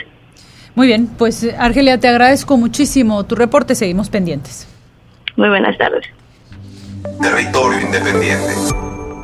Oiga, pues en información de último momento le cuento que a través de su cuenta de Twitter, la jefa de gobierno de la Ciudad de México, Claudia Sheinbaum, acaba de informar que, le leo textualmente el tuit, con profunda tristeza informo que una de las personas lesionadas por la explosión en Avenida Coyoacán lamentablemente perdió la vida. Estamos en contacto con la familia para brindar todo el apoyo que sea necesario. Esto en torno a lo que le reportábamos esta mañana en la delegación Coyoacán. Eh, se presentó un estallido en un edificio de departamentos. Me parece que se hablaba de más de 20 departamentos. No recuerdo la cifra por ahí que nos reportó mi compañera Cecilia Hernández. Aparentemente por una fuga de gas natural. Por ahí trascendía una fuga que ya había sido denunciada a las autoridades y que no se atendió aparentemente con tiempo. Eh, están investigando investigando realmente qué fue lo que pasó, pero bueno, eh, se hablaba de más de 20 personas heridas y ahora eh, ya la jefa de gobierno capitalino informando que al menos hay una persona que ha perdido la vida en este incidente. Oigan, me tengo que ir a una breve pausa, pero le cuento que cuando regresemos em, eh, le tendré todos los detalles, un cadáver, cuerpo apareció allá en Alacranes, un poco eh, con esta misma dinámica de acercarnos todavía más a casa y aquí le voy a tener todos los detalles regresando de esta pausa. Estamos en territorio independiente, yo soy Andrea Montalvo, no se vaya, ya regresamos. Queremos escucharte. Envíanos una nota de voz. En territorio independiente. La producción de este espacio hoy dejó ver la edad. Hoy dejó ver que hace rato es candidata para las vacunas de COVID-19. Andamos, mire, de reversa. Pero bueno, buena música, no se pueden quejar, honestamente. Además, es lunes, hay que echarle ganas a este inicio de semana. Estamos ya a 14 días de un posible inicio de clases para al menos educación básica y, y media, porque ya la educación superior iniciaron clases ya los universitarios. Feliz regreso a clases, chavos. Espero que tengan una muy buena jornada. Oigan, pues eh, les platicaba hace unos momentos del hallazgo, probablemente circuló entre sus redes estas dramáticas, drásticas fotografías del hallazgo de un cadáver allá en Alacranes. Malco Dorantes nos tiene toda la información en torno a esto. Eh, Malco, te saludo como siempre con mucho gusto. Cuéntanos qué pasó. Hola Andrea, ¿qué tal a ti y a tu auditorio? Muy buenas tardes. Así es, en redes sociales se difundieron las fotografías, como bien informas, del cuerpo sin vida de una persona, pues prácticamente en medio del océano, ¿no? A unos 130 kilómetros de la costa eh, de Yucatán, en Arrecife, Alacranes. Pues hasta no hemos podido averiguar, eh, algunas personas que navegaban por esa zona, pues se dieron cuenta de, del cuerpo sin vida que flotaba en el agua. Posteriormente dieron aviso a las autoridades, a Capitanía de Puerto, quienes enviaron a personal eh, de, de la Marina se pudo averiguar que el equipo de rescate se encontraba ya en las maniobras para tratar de recuperar el cuerpo que hasta el momento pues por razones obvias no no está no ha sido identificado pero cuando se encontraba en las maniobras pues este este animal un tiburón pues lo, lo atrapó y lo sumergió eh, kilómetros, kilómetros, kilómetros en el, en el agua y ya fue imposible rescatar el cuerpo. Se pudo averiguar, trascendió que el cuerpo estaba en avanzado estado de descomposición, que tampoco presentaba, perdón, que no tenía dos piernas. Sin embargo, pues las autoridades de la Fiscalía General del Estado pues fueron eh, informadas y hasta el momento ellas mismas no han dado más detalles al respecto. También aclarar y e informar que hasta el momento tampoco hay reporte de personas o pescadores desaparecidos en Yucatán. Andrea. Eh, Malco, eh, este asunto del tiburón y toda esta historia que sí circula el, fin de semana creo que fue así tema de mesa en, en, en las casas, eh, aquellas, sobre todo los morbosos. A mí personalmente me pasaban las fotografías y mire que yo me dedico a esto eh, por trabajo, me corresponde estar viendo todo el tiempo material pues a veces difícil de ver. Yo la verdad que estas fotos sí dije, qué necesidad. Y pero había como mucho, digamos, chisme más que información puntual y oficial. Este asunto de que el tiburón se llevó el cuerpo y tal, ¿es información oficial o es todavía un trascendido de, de, de, gente local? Bueno, no locales, porque tendrían que estar de visitas, ahí no vive nadie, ¿no?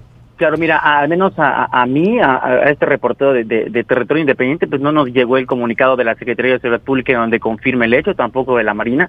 Eso es lo que estamos informados, pues es meramente lo que se estuvo. Un trascendido, ¿cierto? Sociales. Así es, y sobre todo pues en los medios nacionales que también dieron esta, esta información. Eh, el viernes, sábado, si no nos equivocamos, y el domingo, ayer comenzaron a circular la, las fotografías, pues como tú bien dices, estas fotografías muy morbosas, muy duras que estaban eh, circulando en redes sociales, y es que ya la noticia pues se difundió hasta el momento oficialmente no hay una no hay un, no han emitido alguna información al respecto. No se sabe absolutamente nada. Nada. De, de, en versión oficial, ¿correcto? En versión oficial pues no tenemos absolutamente nada más que lo que tenemos extraoficial en las redes sociales y bueno, bien dices, esperemos que las autoridades den más detalle de, de este lamentable hallazgo. Muy bien, eh, mi querido Malco, pues te agradezco muchísimo tu reporte. Vamos a seguir pendientes. Yo me imagino que en algún momento darán información oficial en torno al hallazgo de este cadáver y en de si en realidad eh, es el caso, pues, la existencia de este tiburón y tanta historia que ha surgido en torno al tema. Oiga, eh, vamos a ver, todavía tenemos varios temas a nivel local. Primero, me están informando en este momento, como le habíamos dicho previamente, a las 2.30 de la tarde estaba programado el inicio de la rueda de prensa de los abogados defensores defensores de los cuatro policías que fueron detenidos en el caso del asesinato del joven José Eduardo, este joven de 23 años, eh, presuntamente torturado y abusado sexualmente aquí en, la capital yucateca. Le cuento que el abogado defensor de estos policías municipales eh, eh, aseguró que el juez vio los videos y que las versiones que circulan en las diferentes redes sociales parecen ser editadas en detrimento, dice, de sus representantes. Aseguró que los servidores públicos son inocentes, algo que ya había dicho previamente. Eh, eh, de hecho, aquí en este espacio hablamos más temprano con el secretario de gobierno del ayuntamiento y justamente nos dijo lo mismo, que los policías, hasta donde ellos estiman, pues son eh, inocentes. Obviamente acá estamos hablando de, de, de, los defensores, de estos abogados. Guillermo Castillo está en la línea, está ya justamente en la rueda de prensa. Guillo, te escuchamos. Muy buenas tardes, Andrea, una vez más. Eh, sí, como tú bien mencionas, estamos eh, ahora llevando a cabo una rueda de prensa convocada por los abogados defensores de estos cuatro policías que estuvieron involucrados con el caso de José Eduardo y justamente como lo adelantabas, comentan que estas personas pues tienen las, las evidencias en donde pues acreditan pues su inocencia y bueno, por allá eh, más temprano tú decías esta de observación de por qué la, José Eduardo tenía una prenda distinta cuando fue detenido durante y después del proceso. Y bueno, nos comentó el abogado que pues el muchacho tenía esta prenda debajo del, pantalón y se la quitaron porque pues algunas eh, personas como medida de precaución ya que eh, pues suelen atentar contra su vida y es parte del protocolo normal. Él asegura que los videos que pues fueron filtrados este fin de semana en las diferentes redes sociales, se encuentran editados en el sentido de que parece que hay 40 minutos en el cual no, no sabemos qué, qué ocurre. Y lo que pasa es que él dice, él asegura de que él tiene, ellos tienen las versiones completas, la fiscalía también eh, nos comenta que desde el día 29 tienen estas, estas versiones completas de los videos que pues presuntamente acreditan la inocencia de sus representados. Y bueno, esto es lo que, lo, lo, que nos dijo el abogado y en este momento se está desarrollando la conferencia de prensa en donde pues está tratando de pues este acreditar precisamente esta parte, esta versión, su versión de los hechos, Andrea.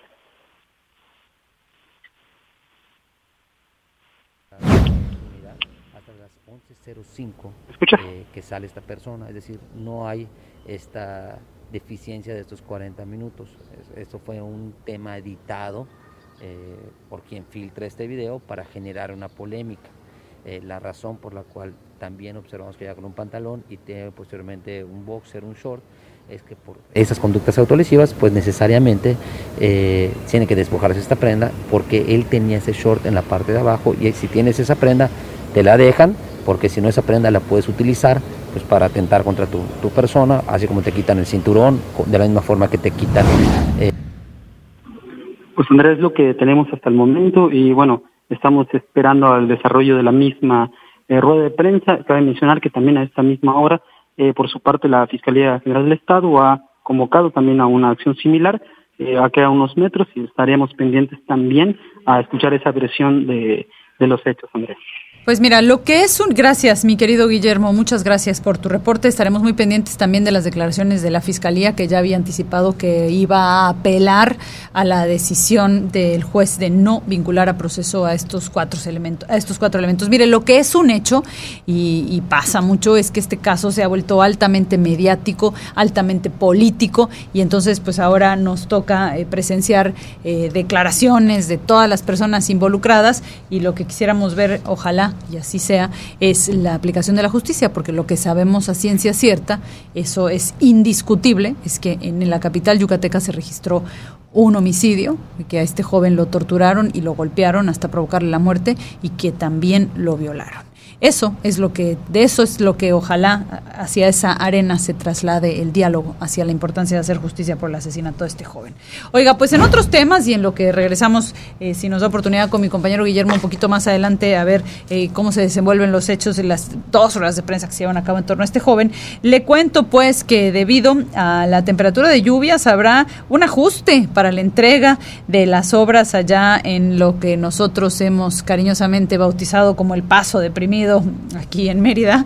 Así lo informó el director de Obras Públicas del Ayuntamiento, Enrique Loría Durante un recorrido que realizó el equipo de territorio independiente por donde se realizan estas adecuaciones, el funcionario dijo al noticiero que la reprogramación de la entrega se debe a que los inicios de los trabajos estaban pensados para el 2021. Sin embargo, se tuvo que demorar por las lluvias intensas de esta temporada. Vamos a escuchar lo que dijo Enrique Loría, el director de Obras Públicas del Ayuntamiento. Estamos haciendo los ajustes para que sea esto lo más pronto posible. Lo que sí es que con base en la información del escrito que lo está presentando la empresa solicitando más tiempo, estaremos seguramente eh, haciendo, terminando la obra en septiembre. En septiembre. Eh, ¿Porcentaje más o menos al momento? Estamos al 50%. Muy bien, ahí lo tiene, oiga, ¿y sabe qué? Eh, ya le decíamos, le adelantábamos hace unos momentos, pues Fred y Grace, dos tormentas tropicales que pues retomaron ahí un poquito de rumbo, hicieron una pequeña curva hacia la izquierda y puede ser que afecten un poquito más de lo esperado a la península de Yucatán. Nos vamos a una breve pausa, cuando regresemos vamos a platicar con Enrique Alcocer Basto, coordinador de protección civil aquí en Yucatán, justamente sobre el rumbo que se espera tomen estas eh, tormentas tropicales. Pausa y regresamos. Es momento de una pausa. En territorio independiente. Sin maquillaje.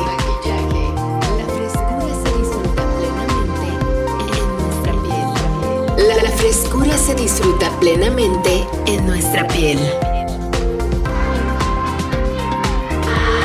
Aria.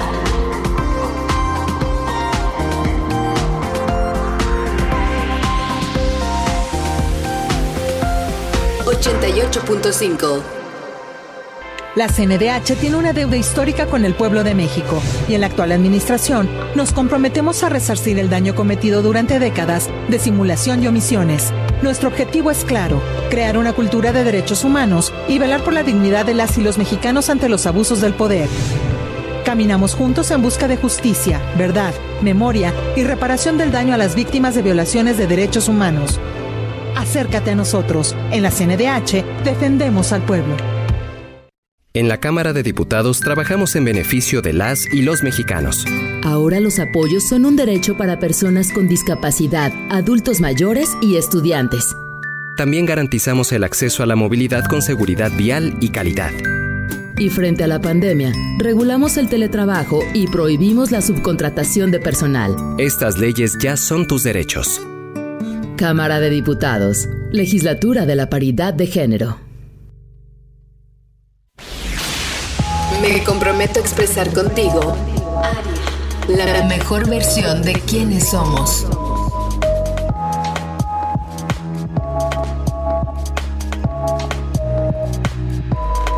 ...88.5 FM. Ya estamos de regreso. Independiente. 2 de la tarde con 52 minutos, 16 de agosto, ya estamos de regreso y me da mucho gusto platicar esta tarde con Enrique Alcocer, coordinador de protección civil de Yucatán. Enrique, muy buenas tardes. Cuéntanos, Grace y Frank, ¿qué eh, peligro representan para la península? ¿Cuál será su ruta? Hola Andrea, ¿qué tal? Muy buenas tardes. Un saludo a todos allá en cabina, a ti desde luego, y al público de territorio independiente que nos acompaña en este momento pues efectivamente estamos monitoreando. Yo creo que nos podemos olvidar de, Fred. ¿Correcto? Fred ya está entrando, ya ya está empleado para entrar al norte de, Florida, al nor, al noroeste de Florida. Ahorita tenemos pues toda nuestra atención ya descartando a Fred, pues en Grace. Que Grace sí está ubicada pues al sur de la isla española, eh, va a seguir al norte del Mar Caribe, pasar al sur de Cuba y pues se va a aproximar hasta la península de, Yucatán, donde hasta este momento los pronósticos, los pronósticos oficiales pues los están afectando el noreste de la península, o sea, nuevamente el oriente es la zona que está eh, amenazada, similar a Gama o incluso a Delta, que nos afectaron pues en el año pasado, el año 2020. Una trayectoria similar es la que se está previendo hasta este momento. Correcto. Y pues aunque actualmente es una depresión tropical, en su camino hacia aquí, pues estaría intensificando a tormenta tropical y no se descarta incluso que pudiera llegar a ser un huracán antes de tocar tierra en Quintana Roo. No se descarta todavía que pudiera. ¿Pero eso cuándo sucedería, eh, Enrique? Entre la noche del miércoles y la mañana del jueves. O sea que lo prudente a estas alturas del partido es estar muy pendientes, darle seguimiento a la ruta, a ver si en efecto, digamos, con qué fuerza y si, y si en efecto entrará a territorio yucateco. Sí, precisamente estamos en alerta azul. Correcto. Se le pide a los municipios del oriente del estado, principalmente, que son los que ya se encuentran dentro de este nivel de alertamiento, que estén muy pendientes del desenvolvimiento que vaya teniendo esta pues aún depresión, pero ¿por qué, por qué no hablo eh, de manera precisa? Bueno, tan preciso como me gustaría platicar en este momento, porque los propios servicios meteorológicos están esperando esa posible reintensificación. Todavía como depresión tropical, pues es un es un fenómeno meteorológico que está muy disperso. Cuando ya logre eh, pues agruparse más sus elementos, su nubosidad, su lluvia y todo, ya se podrá tener entonces una trayectoria más precisa. Pero sí, Tiziminca, Los Mules, Pita, Suquilapa, Navá, San Felipe, Río Lagartos y Buxot han sido puestos en alerta azul por el Sistema Nacional de Protección Civil y también pues nosotros nos estamos preparando, previendo esa, esa parte del Estado primeramente, que es la que pudiera ser hasta este momento la afectada directamente, aunque todos tenemos que estar pendientes en el Estado, sobre todo por la lluvia que es inminente que se estará dando la lluvia casi en todo el estado en, en ese día, el día 19. Miércoles. Ok, y entonces alerta azul implica básicamente estar pendientes. Alerta azul significa estar pendientes, pero pues seguramente se irán incrementando desde luego otros niveles de alertamiento eh, en el transcurso del día y mañana. Alerta verde, que es tener a mano lo necesario para, para afrontar el ciclón. Alerta amarilla, que ya es pues, pues comenzar a, hacer los, los preparativos. Correcto. Alerta naranja, si se diera el caso, es ya asegurar nuestras viviendas, ya se hace también la evacuación de las zonas de riesgo. Y alerta roja, que es ya permanecer en resguardo, que estamos hablando que eso ya sería la noche de miércoles o la mañana del jueves. Mañana será un día fundamental para tener pues ya más precisos estos tiempos porque pues ya estaríamos hablando de una tormenta tropical y por lo tanto al tener mayor definición podemos saber de manera más exacta las regiones o los municipios del estado que estaría afectando a su ingreso a la península, al norte de Quintana Roo y posteriormente al oriente de Yucatán. Muy bien, pues muchísimas gracias eh, por eh, eh, tomarte este tiempo para platicar con nosotros. Estaremos Al entonces muy pendientes con ustedes. Al contrario, Andrea, gracias por este espacio. Arroba Proscivi también para mayor información en nuestras redes sociales. Ahí estarán, Twitter, estarán haciendo pública información. E Instagram. Sí, sí, permanentemente. Te agradezco muchísimo, mi querido Enrique. eh, que estés Al bien, bonita tarde. Gracias por este espacio, igualmente. Hasta luego. Territorio Independiente. Mi celular que ya se volvió loco, estoy tratando de identificar. Acuérdese que Joe Biden había dicho que a las 2.45, entiendo que hora México, 3.45 hora Estados Unidos, iniciaría eh, su mensaje en torno a la situación en Afganistán, que como hablábamos más temprano, se ha tornado eh, pues verdaderamente crítica y de hecho sí, ya está hablando el, el presidente Joe Biden, no, todavía no. Bueno, es lo que estábamos tratando de identificar, de ahí que eh, se disparó aquí un audio, discúlpeme.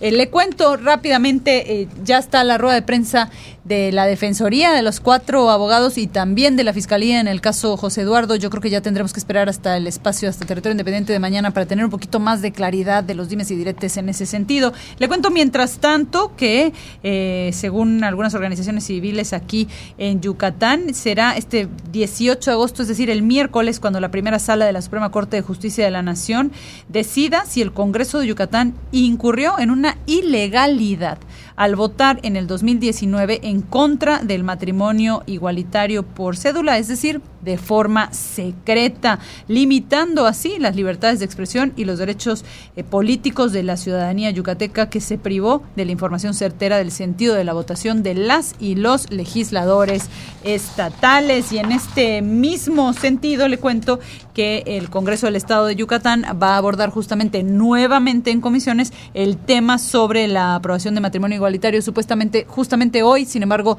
todavía no han entrado en materia, ya le contaremos eh, más tarde en, las cápsulas informativas de Área 88.5 y si no, mañana en este espacio en qué concluye el asunto. Mire, yo soy Andrea Montalvo y de verdad que me da mucho gusto eh, que me acompañe esta tarde. Espero que tenga un extraordinario inicio de semana. Será todavía una tarde con una jornada informativa interesante, así que manténgase bien informado aquí en 88.5. Ya sabe que tenemos cápsulas informativas. Eh, le dejo nuevamente en nuestras redes sociales, eh, Facebook, Instagram, Aria, Aria con Y 88.5 FM y también nuestra línea de WhatsApp 9991 34 78 29.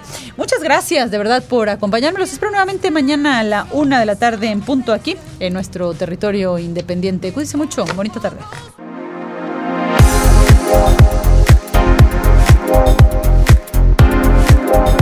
Ya estás bien informado. En territorio independiente.